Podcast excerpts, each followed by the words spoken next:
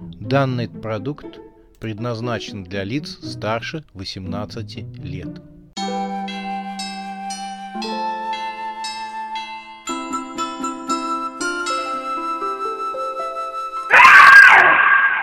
Пощекочи, нервишки. Новый год с ужасной Сюзанной. Заговоры против Нового года.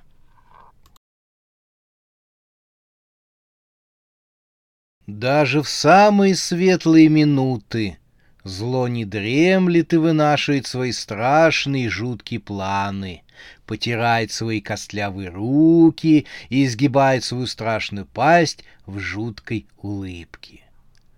Рождество входило на пустынные, прозябающие от холода улицы столицы РША, разъединенных штатов Америки, как склизкая коварная змея.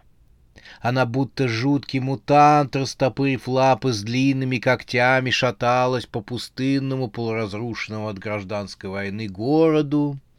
Некогда белоснежное здание Капитолия было черно от копоти.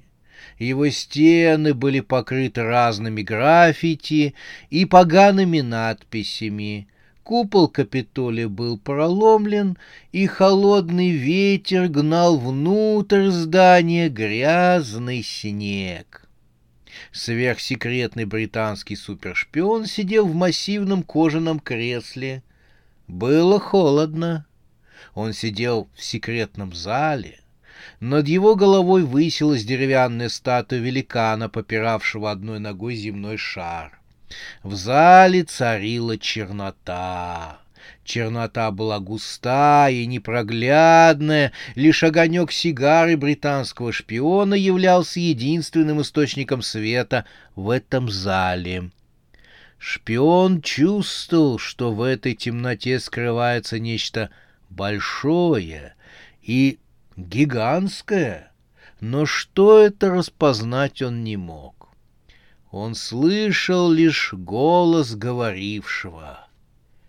«Любой укол для человека является ощутимым, а если этот укол ощутит большое количество людей одновременно, то его влияние усилится, но особенным его делает значимость. «Какова моя задача?» — спросил британский шпион.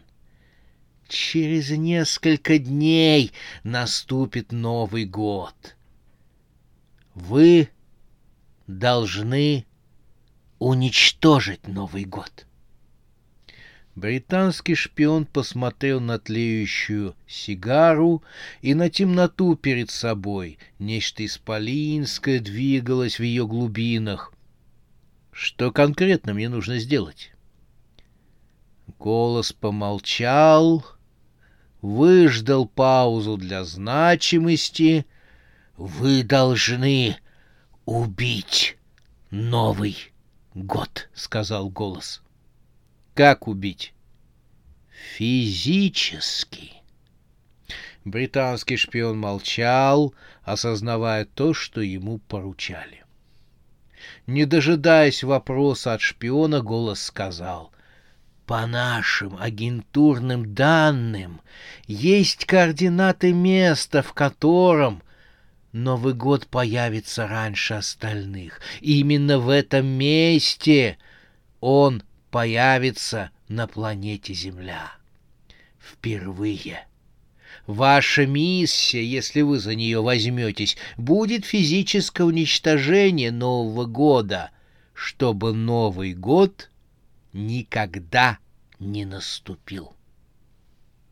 Вы с ума сошли? Как это возможно? Чернота подступила к креслу, в котором сидел шпион. — мой мозг самый совершенный в мире. Он сшит из множества лучших умов иллюминатов. Слышали о таких? О тайном правительстве планеты Земля. Британский шпион вытащил из внутреннего кармана пиджака коробку спичек. Он чиркнул спичкой. Тусклый свет озарил тьму. Пока горела спичка, британский шпион мог созерцать часть громадного мозга, составленного из множества других мозгов. Соединенные вместе они походили на громадный студень, который дышал. Спичка погасла, и в зале вновь воцарилась мгла. Бизон вошел в гостиную, освещенную праздничными свечами и украшенную еловыми ветвями. Все в ней говорило о скором наступлении Нового года.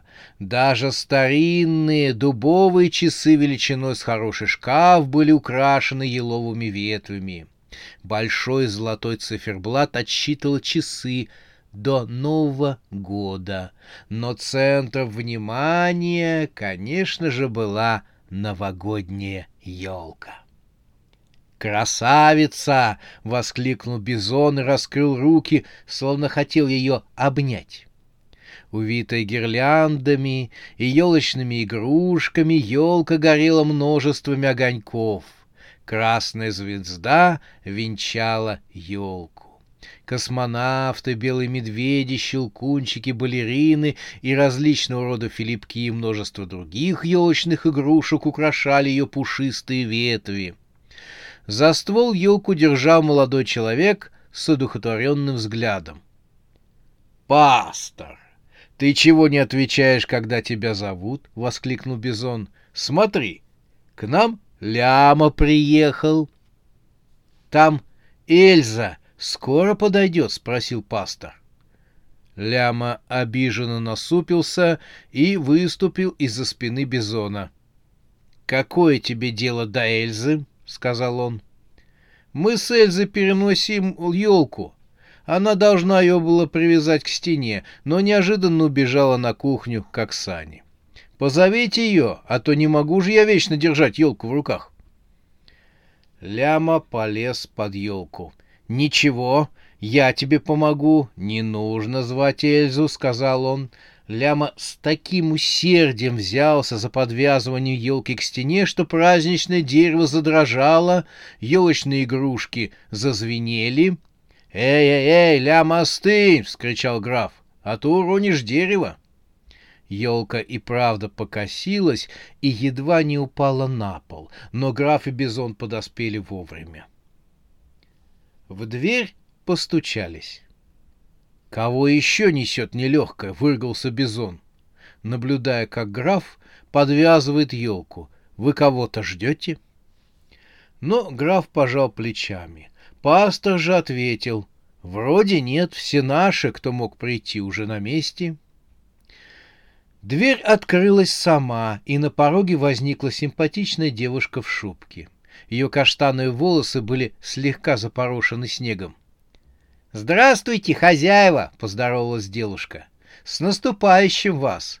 Вы с крыши убираете, а то я только постучала в дверь, как с крыши упал здоровенный сугроб». Граф возник перед гостьей, как из-под земли.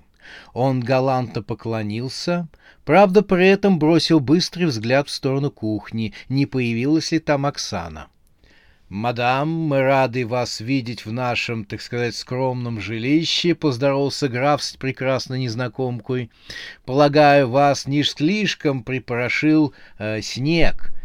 Девушка кивнула и тряхнула своими очаровательными локонами.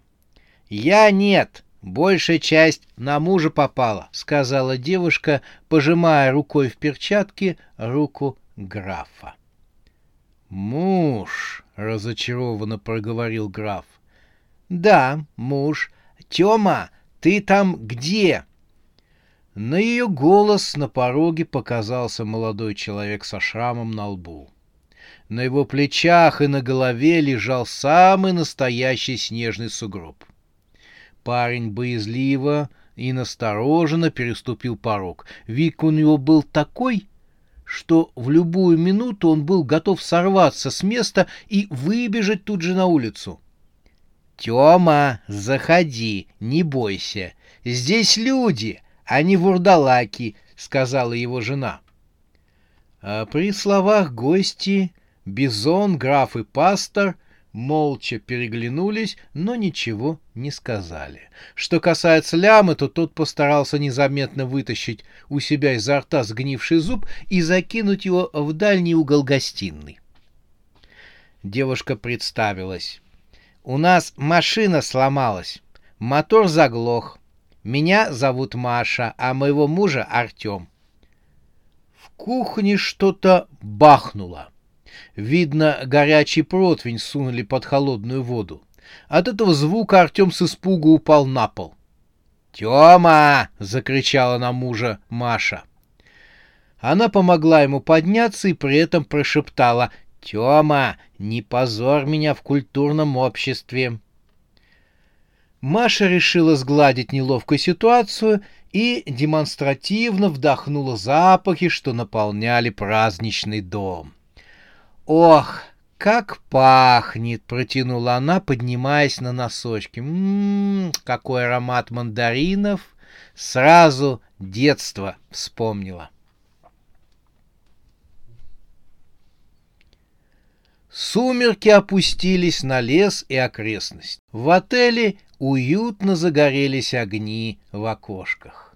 На фасаде загорелись новогодние гирлянды, которые переливались разноцветными огнями. Наблюдая за домом из-за лесных деревьев, ужасная Сюзанна давала своей свите последние наставления. «Все должно быть правдоподобно. Самое главное — это, как его там, реализм. Входим, говорим, что Дед Мороз заболел, за него работает Снегурочка, дарим подарки, а затем ждем, то есть сидим в засаде. Брат Пога, подтягивая свои эльфийские лосины, спросил, «Хозяйка, дался вам этот дом? Почему нельзя засесть в засаде где-нибудь в другом месте?» Клоун-председатель шмякнул его по голове молоточком с пищалкой. «Молчать!» — сказал председатель синдиката клоунов, но в то же самое время сам обратился к ужасной Сюзанне. «Но, хозяйка, реально, дался вам этот загородный дом отдыха?» «Работает?» — спросила Сюзанна, указывая на молоточек в руке председателя. «А?» — переспросил председатель синдиката клоунов. «Говорю, работает инструмент», — уточнила свой вопрос Сюзанна. «А, «Да, хозяйка», — сказал клоун, и тут до него дошло, что хочет ужасная Сюзанна. Председатель вздохнул и пару раз тюкнул сам себя по рыжей голове молоточком. «Вот то-то!» — удовлетворилась ужасная Сюзанна. «Значит, вы спрашиваете меня, зачем нам нужно залегать в засаду?» Вся свита молчала. Бабульки, укутанные в черные тюлевые занавески, молча переглянулись. В таком наряде они, честно говоря, больше походили на ожившие тени мертвецов, чем на снежинок. Однако и они хранили свое молчание. Сюзанна удовлетворенно кивнула, и с нее чуть не слетел парик Снегурочки вместе с кокошником. — Так вот, мои милые снежинки, эльф и олень, это не просто дом. Именно в этот дом Новый год наведается прежде всего первым, прежде чем пойти по всей планете. Теперь ждем еще час и заходим. Мы все заходим, поинтересовался брат Пога, морщась от сдавливающих его эльфийских штанов. Нельзя всем, спугнем. Зайдем я и эльф остальные прячутся в сугробе, и тихо мне, не шуметь.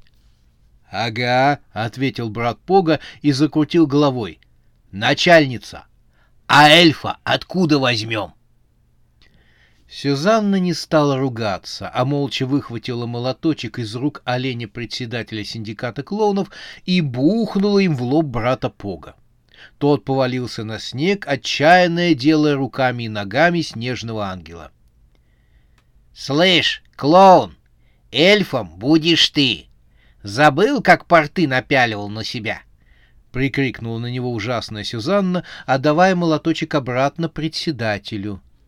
а, догадался тугодум эльф Пога. «А я думал, что колготы надевают для каких-то там ваших фантазий, начальница». Сюзанна фыркнула. «Размечтался, старый извращенец».